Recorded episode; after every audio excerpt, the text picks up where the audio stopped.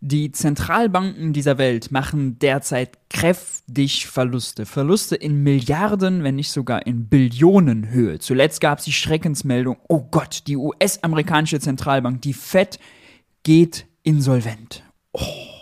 Was da dran ist, schauen wir uns an.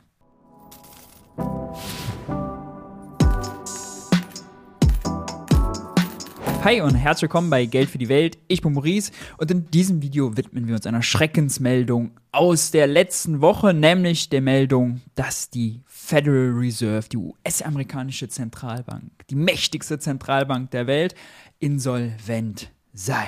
Oh. Was ist da wirklich dran? Unter anderem hat Kolja Barkorn vom YouTube-Kanal Aktien mit Kopf ein Video dazu gedreht, was wir uns jetzt gleich anschauen äh, werden. Bei Kolja muss man allerdings noch dazu sagen, dass aus seinem YouTube-Kanal, äh, wo es tatsächlich um Aktien und Anlage geht, hier zum Beispiel dem empfohlenen Video Aktiensparplan, diese 10 Aktien würde ich empfehlen, er hat auch einige, einige Aktienanalysen früher gemacht, ein waschechter Polit-Trash- und Crash-Kanal geworden ist. Hier seht ihr die neuesten Videos über den Robert Habeck-Clan, alle sind verwandt. Äh, Grünenbashing darf natürlich auch nicht fehlen. Der Fake im Lebenslauf von Karl Lauterbach und, und, und. Wenn man hier nach rechts geht, lauter Trash-Videos über Führerschein, Game Over, keine Ahnung was.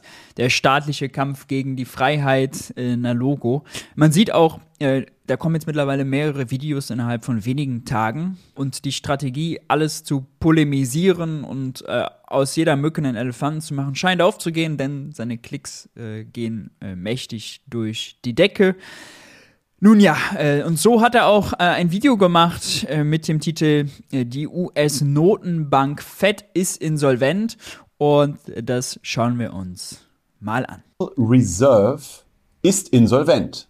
Sanfte Grüße, meine Freunde des kritischen Denkens. Und hier im Hintergrund seht ihr noch den wunderschönen Sonnenuntergang gestern über Köln, wo ich mich ja noch gerade befinde. Aber dieses schöne Bild ersetzen wir jetzt durch Folgendes. Und das ist Jerome Powell, der Chef der US-Notenbank, der neulich vor dem Kongress aussagen musste. Und es gab sehr viele spannende Themen, über die man berichtet hat auch über den Einfluss beispielsweise des Klimawandels auf die Notenbankpolitik und viele, viele andere Themen. Aber was eher wenig zur Sprache kam, war der Umstand, dass die Federal Reserve Bank eigentlich gerade insolvent ist.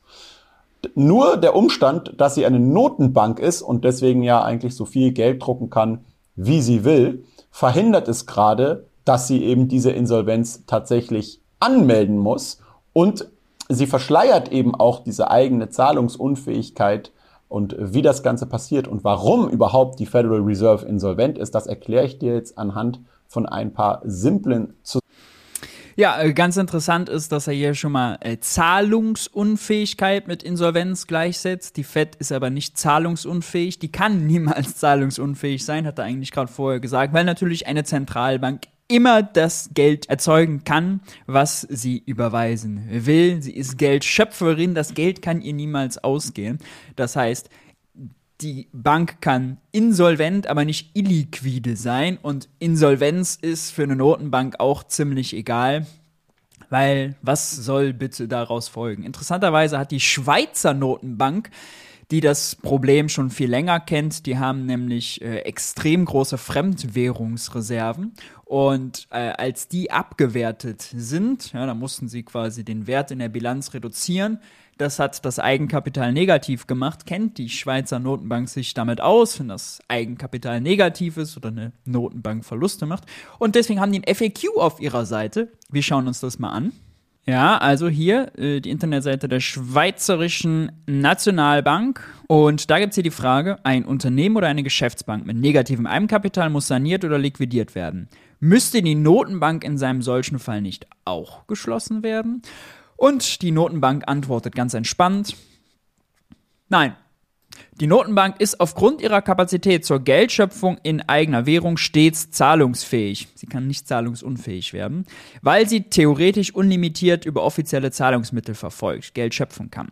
Daher ist die Notenbank auch bei vorübergehend negativem Eigenkapital vollumfänglich handlungsfähig. Das heißt, sie kann ihren geldpolitischen Auftrag jederzeit erfüllen. Zudem besteht bei negativem Eigenkapital für die Nationalbank kein rechtlicher Zwang zur Sanierung, geschweige denn zur Liquidation. Es gibt auch keine Nachschusspflicht für die Aktionäre der Nationalbank. Heißt, alles easy, alles halb so wild. Eigentlich könnten wir das Video hier beenden. Die Fed ist insolvent, das Eigenkapital ist negativ geworden. Äh, danke für die Nachricht. Was folgt daraus? Nicht viel. Aber Kolja erklärt ja noch warum. Und tatsächlich ist es auch so, dass das gleiche Szenario auch für die Eurozone und die Deutsche Bundesbank droht. Deswegen machen wir nochmal weiter die Federal Reserve auf gar nicht so einem schlechten Weg war, die Geldmengen wieder etwas zu reduzieren und ziemlich diszipliniert waren, weil man ja eben in den Jahren davor auch immer wieder durch Quantitative Easing und so sehr viel äh, ja, Geld in den Markt geschossen hat. Und dann kam aber natürlich welche Geldmenge das hier ist, äh, verrät er uns natürlich nicht. Das blendet er aus, ist auch für seine Erklärung wahrscheinlich egal. Ich würde mal vermuten, dass es hier tatsächlich M0 ist, die sogenannte Geldbasis. Das heißt Bargeld plus Guthaben bei der Zentralbank. Also es ist nicht das Geld, was wir auf dem Konto haben, zum Beispiel bei einer Geschäftsbank, bei der Sparkasse oder sonst wo, äh, sondern es ist einfach das Geld, was die Banken an Einlagen bei der Zentralbank haben, plus äh, umlaufende Scheinchen und Münzen. Die Pandemie Anfang 2020 und das hat natürlich einen gewaltigen Anschub der Druckerpressen mit sich gebracht. Man hat dann unfassbar viel Geld eben in den Markt geschossen, um die Wirtschaft und so weiter zu stützen. Und das macht man. Hier steht es jetzt auch oben, das ist äh, mit einer anderen Skalierung eingeblendet, das ist tatsächlich die Geldbasis, Monetary Base, da oben steht ja ja in der Regel durch den Ankauf von US-Staatsanleihen. Und die Geldmenge ist dann eben einfach mal verdoppelt worden, die im Umlauf ist, also von 3,2 Trillion, den deutschen Billionen, auf über 6,4 Billionen. Das seht ihr hier sehr schön an der Grafik. Und das passiert, wie gesagt, man kauft dann US-Staatsanleihen. Und damals, wenn wir uns jetzt in dieser Grafik mal anschauen, wie hoch die Zinsen waren, auch hier, lasst mich kurz nochmal einwerfen. Also diese Erklärung, dass die Geldmenge, die im Umlauf sei, dadurch krass gestiegen sei, stimmt nicht. Er zeigt ja hier M0, ja, also das ist Bargeld, das hat sich wahrscheinlich nicht viel verändert, sondern eher die Einlagen, die Banken bei der Zentralbank haben. Und er erklärt richtig, warum sich das verändert hat. Ja, weil die Zentralbank Staatsanleihen gekauft hat, ja, im Rahmen ihrer Niedrigzinspolitik. Und was macht das aber mit den Banken? Nun, die Banken geben eine Staatsanleihe ab und bekommen dafür Guthaben bei der Zentralbank. Das ist für die Banken ein sogenannter Aktivtausch auf der Bilanz. Eine Sache geben sie auf, eine andere bekommen sie. So ein bisschen so, als würden sie Geld von ihrem Sparkonto oder von ihrem Tagesgeldkonto aufs Girokonto überweisen. Ja, so in etwa äh, kann man sich das vorstellen. Die Banken sind danach nicht reicher. Ja, die ist nur eine andere Zusammensetzung. Weil aber in dieser Grafik hier, die er gezeigt, Staatsanleihen nicht als kurzfristige Geldmittel zählen, sondern wirklich nur Guthaben, die die Banken bei der Zentralbank haben. Also das Sparkonto zählt nicht dazu oder das Tagesgeldkonto, nur das Girokonto zeigt diese Statistik natürlich einen krassen Anstieg. Aber die Banken sind nicht im gleichen Umfang reicher geworden oder hatten irgendwie äh, mehr finanzielle Power zur Verfügung, sondern deren Zusammensetzung hat sich einfach geändert äh, in der Bilanz. Nicht mehr, nicht weniger. Ja, also es ist jetzt nicht so, dass dadurch jetzt diese ganzen ähm, Billionen, die er jetzt hier erwähnt hat, in die Umlauf gekommen sind und bei Bäcker Lutze auf einmal Brötchen kaufen wollten. Ja, das ist nicht passiert. Wie hoch die Zinsen waren, die eben der Staat zahlen musste an die Federal Reserve dafür, dass sie eben ähm, die Anleihen verkauft haben, dann war das immer so im Durchschnitt bei ungefähr 1,75 Prozent. Das heißt, die Fed verdient ja dieses Geld, diese 1,75 Prozent bekommen sie ja tatsächlich dann vom US-Staat eben dann bezahlt. Und auf der anderen Seite gibt es ja auch Auch hier ist aus einem kleiner Fehler drin, eigentlich peinlich für jemanden, der äh, sich sonst mit Finanzmärkten und Aktien beschäftigt. Denn die Rendite ist nicht gleich das Geld, was der Staat an die Anleihehalter überweist. Der Staat überweist den sogenannten Coupon, also er gibt die Anleihe raus und verspricht gleich oder legt gleich fest, was er jedes Jahr an Zinsen zahlt. Das ist der Coupon. Und äh, je nachdem, wie viele Zinsen man zahlt, hat die Anleihe, zum Beispiel eine 100 Euro Anleihe, mehr oder weniger wert. Ja, wenn der Staat jetzt zum Beispiel eine Nullzinsanleihe rausgibt, dann hat natürlich eine Anleihe für 100 Euro nicht 100 Euro an Wert, denn die Banken könnten das Geld risikolos ja zu in den USA 4,9 Prozent einfach bei der Zentralbank lagern. Ja, dann wären die vielleicht nur bereit, äh, die Anleihe für, weiß nicht, 70 Euro oder so zu kaufen, je nach Laufzeit. Kaufen also eine 70 Euro, eine 100 Euro Anleihe für 70 Euro machen also einen Auktionsgewinn, weil wenn die Anleihe abgelaufen ist, kriegen sie auch 100 Euro zurücküberwiesen und das zählt mit in die Rendite. Das ist allerdings jetzt nicht Geld, was direkt überwiesen wird. Auch immer Zinsen, die wiederum die Federal Reserve zum Beispiel an Banken und so zahlt. Zum Beispiel auf äh, Reserven, Bankreserven, die die ähm, US-Banken bei der Federal Reserve halt eben parken. Mittlerweile bis zu 4,9 Prozent zahlen sie da drauf. In der Eurozone sind es erst drei, aber früher waren es null, sogar Strafzinsen zum Beispiel in der Eurozone minus 0,5. Oder diese sogenannten ONRRPs, also Overnight Reverse Repurchase Agreements. Und hier sehen wir, dass sie nur sehr wenig Zinsen in diesem Zeitraum auch gezahlt haben. Ich meine, das haben wir ja auch damals hier äh, bei, in Europa erlebt äh, Stichwort Negativzins, dass also sogar die Banken anfangen mussten, Geld dafür zu zahlen, dass sie bei den Notenbanken eben Geld parken. Und das hat natürlich dann für die Federal Reserve immer einen schönen Überschuss bedeutet. Also wenn du auf der einen Seite eben 1,75 Prozent Zinsen bekommst und nur im Durchschnitt 0,15 Prozent an Zinsen zahlen musst, dann machst du natürlich auf deine gigantischen äh, Einlagen, die du hältst, von 8 Billionen, äh, eine gute Rendite und einen guten Überschuss. Und das Problem war so ein bisschen, dass natürlich die Inflation dann nach und nach sich erstmal so eingeschlichen hat, sowohl in den USA als das Inflationsgespenst hat sich eingeschlichen. Uh. Eben auch in äh, der EU. Und die Notenbanken angefangen haben, natürlich viel zu spät diese Inflation mit steigenden Zinsen zu bekämpfen. Und jetzt musste man natürlich dramatisch nachsteuern. In Europa haben sie sogar noch viel länger gewartet und das war ein noch größeres Problem.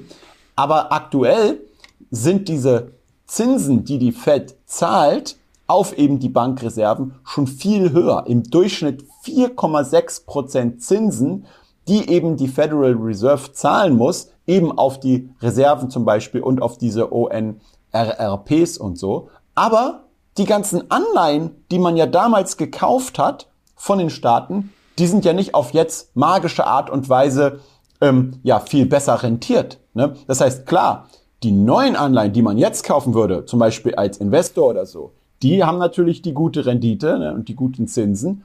Aber die Fed hat ja damals 2020 vor allem diese großen Ankäufe getätigt. Und da hat sich die Rendite nicht wirklich verändert. Ne? Das heißt, aktuell bekommt man immer noch ungefähr 1,75% Zinsen die ganze Zeit gezahlt, muss aber auf der anderen Seite im Durchschnitt 4,5, 4,6% Zinsen anfangen zu zahlen. Ne? Und wenn du jetzt auf deine und, es ist noch viel dramatischer eigentlich, denn das ist nur, äh, sagen wir mal, der operative Verlust, ja, die Geldflüsse. Es gibt auch noch einen anderen Verlust, der wahrscheinlich viel, viel schwerer wiegt, nämlich, dass die Anleihen, die alten, die halt nur niedrigen Zins versprechen, dramatisch an Wert verlieren. Weil, wie eben erklärt, Banken natürlich, wenn sie für Geld, was sie einfach bei der Zentralbank risikolos parken, äh, 4,9% bekommen, warum sollen die dann eine Anleihe kaufen, die keinen Zins bringt oder nur einen mickrigen Zins bringt, irgendwie 0, 0,51 Prozent, ja, ist ja unattraktiv. Wenn sie die kaufen, dann nur zu einem richtig fetten Preisabschlag. Also eine 100-Euro-Anleihe halt für viel, viel weniger Geld, je nach Laufzeit. Weiß nicht, 90, 80, 70, 60, wie viel Euro auch immer, so dass es sich halt ausgeht. Und das bedeutet, der Marktwert der alten Anleihen hat drastisch verloren, ist drastisch gesunken. Und das sind sogenannte unrealisierte Verluste. Man hat zuletzt darüber gesprochen, als wir die Silicon Valley Bank äh, als Thema hatten. Auch die hatten ja alte, niedrig verzinste Anleihen, die an Wert verloren haben. Unrealisierter Buchungsverlust.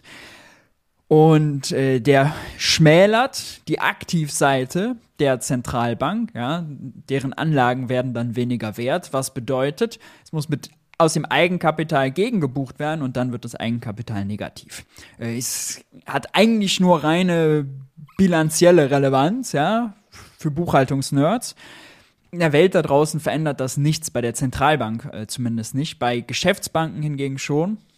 Wir werden ein äh, ziemlich großes Problem haben, wie wir bei der Silicon Valley Bank gesehen haben. Ja, weil die können kein negatives Eigenkapital haben. Das dürfen die nicht, damit dürfen die nicht operieren. Und äh, denen können natürlich auch die Zentralbankgeldmittel ausgehen. Das heißt, für Geschäftsbanken ist das Risiko viel, viel größer als für eine Notenbank. Gigantischen Einlagen insgesamt von 8 Billionen Dollar, eben ein Minusgeschäft von 2,5 bis 2,8 Prozent pro Jahr machst, dann sind das bis zu 230 Milliarden US-Dollar, die du pro Jahr an Verlust machst.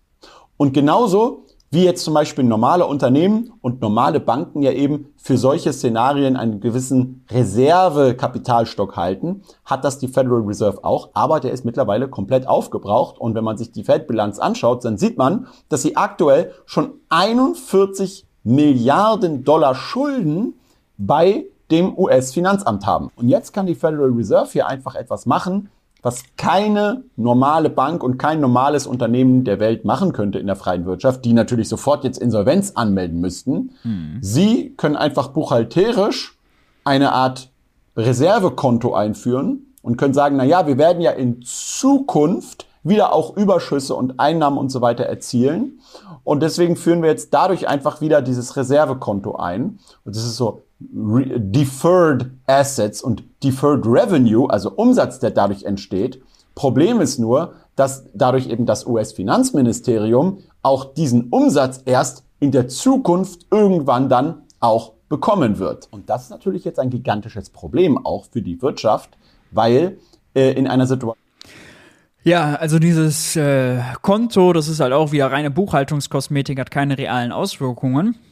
Richtig ist, dass Notenbankgewinne, ne, die Gewinne, die die Fed früher gemacht hat, immer ans Finanzministerium ausgezahlt. Das waren gut und gerne mal 100 Milliarden pro Jahr. Mittlerweile, wenn sie halt Verluste macht, Verluste auszahlen geht halt nicht, also überweist sie nichts mehr. Das heißt, beim Finanzministerium ja, kommen 100 Milliarden weniger an. Aber das ist halt ein sich selbst gemachtes Problem, ja. Äh, theoretisch könnte die Notenbank halt auch weiter Geld überweisen, damit das Eigenkapital negativer machen. Ja, ist jetzt nicht so, dass auf einmal der US-Dollar fehlt oder so. Ähm, aber aus dieser selbst entwickelten Buchhaltungslogik entsteht ein kleines Loch im äh, US-Finanzministerium. Aber wirklich, ja, wichtig zu verstehen.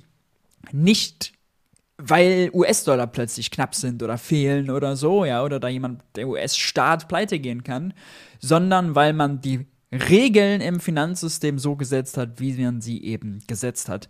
Wenn man es ganz, ganz einfach machen würde, ja, also Joe Biden, wenn er halt was überweisen will, dann oder seine Finanzministerin Janet Yellen, die übrigens früher Chefin der Zentralbank war, auch interessant, dass das geht, wäre in Europa ein totaler Tabubruch, wenn eine Zentralbankchefin plötzlich äh, Finanzministerin würde. Ähm, ja, und theoretisch, da wollte ich hin, wäre das einfachste, der US-Staat hätte einfach, äh, könnte einfach sein Konto bei der Zentralbank ins Unendliche überziehen. Ja? Also jede Überweisung, die er machen kann, führt die Zentralbank halt aus. Gut, äh, am Ende wird es dann halt irgendwie negativ. Aber ist ja egal, weil das ist einfach ja nur ein Buchhaltungsgimmick. Ausdruck dessen, wie viel der Staat mehr ausgegeben hat, als er über Steuern zurück eingenommen hat. Man könnte sich diese ganze komplizierte Logik mit den Staatsanleihen und dann darf die Zentralbank das nicht direkt kaufen, dann muss das über Banken gehen. Man könnte sich das theoretisch sparen.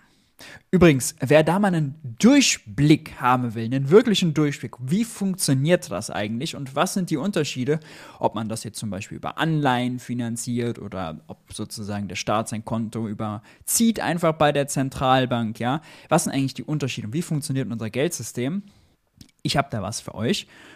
Und zwar meinen Online-Kurs auf der Lernplattform Udemy MMT für Einsteiger in siebeneinhalb Stunden Videomaterial. Äh, Gibt es einmal eine komplette Erklärung unseres Geldsystems, wo kommt Geld her, was der Staat ausgibt, was für Hebel hat eigentlich die Zentralbank, was bedeutet es, wenn sie Geldpolitik macht, was bedeutet es, wenn der Staat Fiskalpolitik macht, wofür sind Steuern und Staatsanleihen da, wirklich die Basic-Fragen.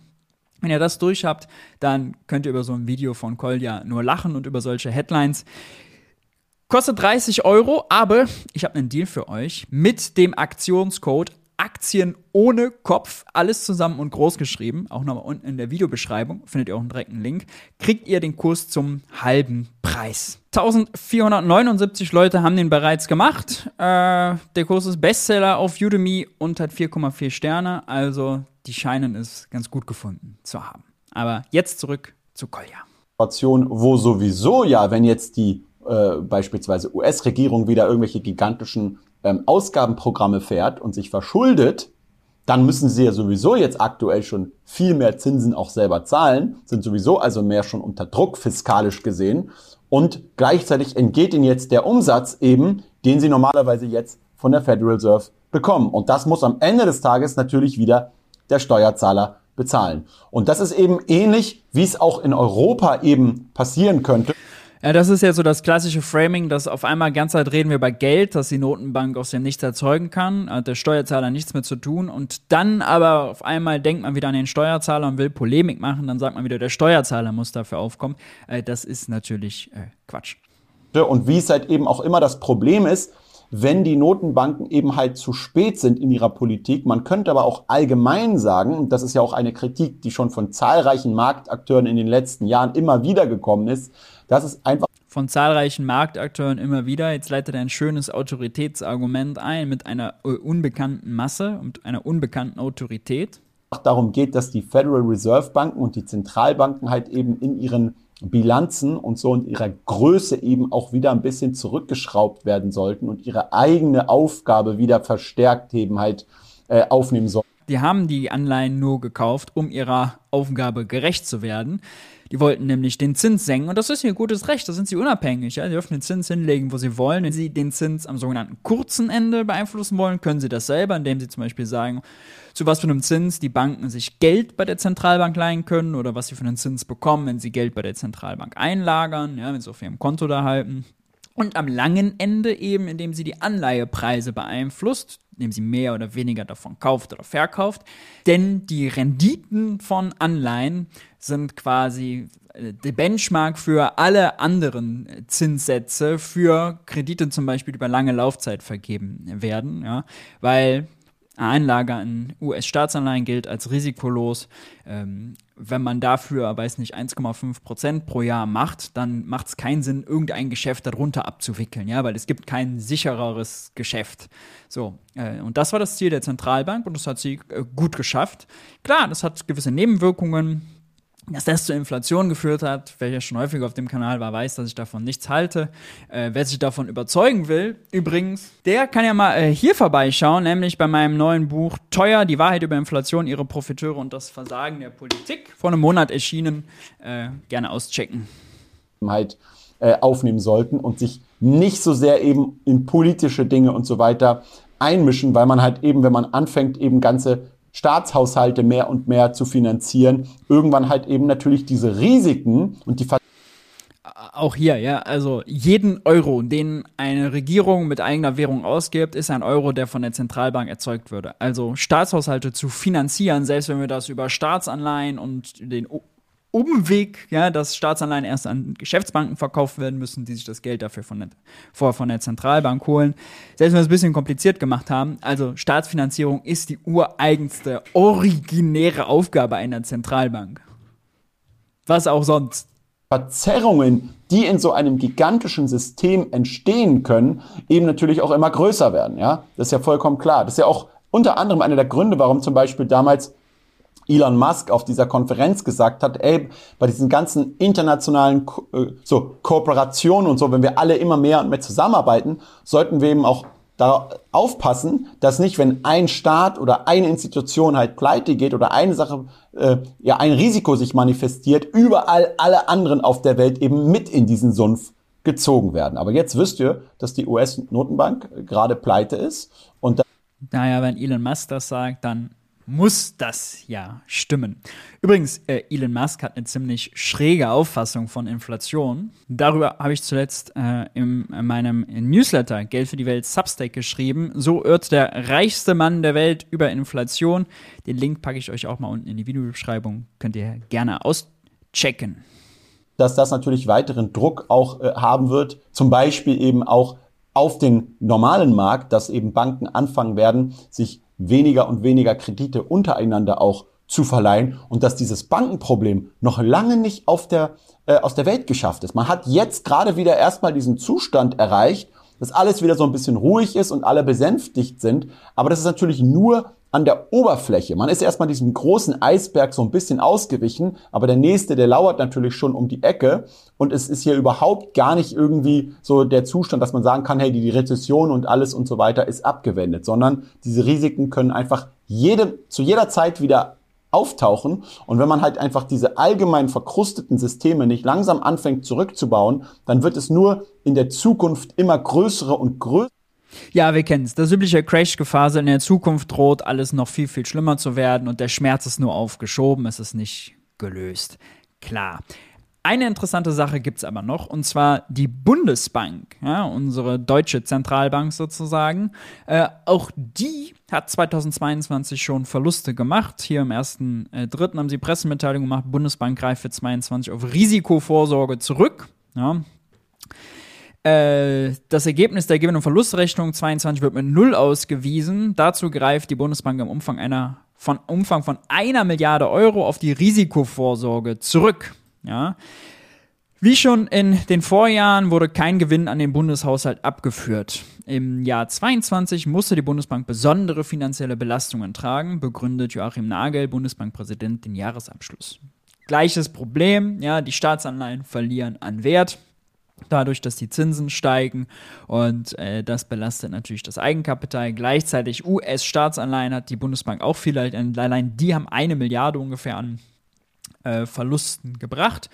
Ist das ein Problem? Nein, das ist kein Problem. Wir haben ja von der Schweizer Notenbank gelernt. Nein, eine Nationalbank ist aufgrund ihrer Kapazität zur Geldschöpfung stets zahlungsfähig. Joachim Nagel fährt die Schiene allerdings nicht. Der ist ein bisschen defensiver und sagt, wenn damit, also mit der äh, neuen Zinspolitik, bilanzielle Belastungen verbunden sind, müssen wir das und können wir das verkraften. Warum? Die Belastungen werden vorübergehen. Anschließend werden wir wieder Gewinne erzielen. Die Bilanz der Bundesbank ist solide. Und hier würde ich sagen, uff, Wild Guess. Einerseits will er, dass die Zinsen immer weiter steigen, ja, was die Abwehr Abwertungsdruck nur verstärkt. Andererseits tut er hier so, als müsste eine Notenbank Gewinne machen. Muss sie aber gar nicht. Wieso sollte der Geldschöpfer in eigener Währung Gewinne machen? Ja, ist sowieso ein bisschen Banane. Und warum sagt er nicht einfach, liebe Leute, wir sind in der Notenbank, ähnlich wie die Schweizer, wir können nicht zahlungsunfähig werden? Ja, das zeigt so ein bisschen, also Nagel hat relativ wenig Peilung, äh, ist aus meiner Sicht eine richtige Fehlbesetzung, gerade deswegen, weil die hohen Zinsen die Banken belasten, weil sie die Gewerkschaften belasten, äh, weil sie die Wirtschaft belasten und Nagel doch eigentlich ein SPD-Parteibuch hat. Ja, das Sozialdemokratische kommt da leider nicht raus. Da hat Olaf Scholz wohl äh, den Falschen vorgeschlagen. Und interessant ist, dass er argumentiert, zuletzt in der Financial äh, Times, dass die Bundesbank ja auch 180 Milliarden an Goldreserven hat und im Zweifel könnte sie einfach die Goldreserven verkaufen. Ja, toll. Damit schürt man natürlich komplett dieses Missverständnis. Irgendwie unsere Währung wäre noch mit Gold gedeckt oder so. Ja, Crash-Propheten freuen sich. Markus Krall, unser alter Goldfanatiker, hat sich auch die Hände gerieben natürlich über sowas. Das ist Wasser auf deren Mühlen. Schon komplett Quatsch. Ich finde, die Bundesbank sollte endlich mal ihrer pädagogischen Verantwortung gerecht werden und das Gold endlich mal verkaufen, damit niemand mehr erzählen muss und erzählen kann, dass irgendwie, ah, unsere Währung heute noch mit Gold gedeckt sei, wie vor äh, mehreren Jahrzehnten unter Bretton Woods. Ja, das ist alles nicht mehr der Fall. Das schürt alles nur Missverständnisse und Mythen. Übrigens zum Abschluss, nicht nur die Schweizer Notenbank hatte jahrelang negatives Eigenkapital, sondern auch die tschechische. Auch die haben gesagt, ist kein Problem, macht euch alle mal locker. Äh, daraus folgt nichts für unser operatives Geschäft. Soweit zu dieser Horrormeldung wird die Fed insolvent. Ja, das Problem mit den Bewertungsverlusten und mit den negativen Zinserträgen wird weltweit um sich greifen. Das wird äh, viele Notenbankbilanzen treffen. Es wird dazu führen, dass es weniger Notenbankgewinne gibt, die an die Staaten überwiesen werden. Ähm, das ist grundsätzlich ein Problem, wenn man bekloppte Regeln installiert hat. Nochmal der Hinweis, wer tatsächlich unser Geldsystem mal in der Tiefe verstehen will, dem sei der Kurs hier empfohlen, MMT für Einsteiger auf der Lernplattform Udemy. Ihr kriegt es mit dem Aktionscode Aktien ohne Kopf zum halben Preis. Schlagt da gerne zu. Ansonsten, wenn euch das Video gefallen hat, lasst ein Like da, lasst ein Abo da, aktiviert am besten die Glocke. Fragen und Anmerkungen, wie immer unten in die Kommentare. Ich bin raus, bleibt stabil. Ich hoffe, wir sehen uns beim nächsten Video.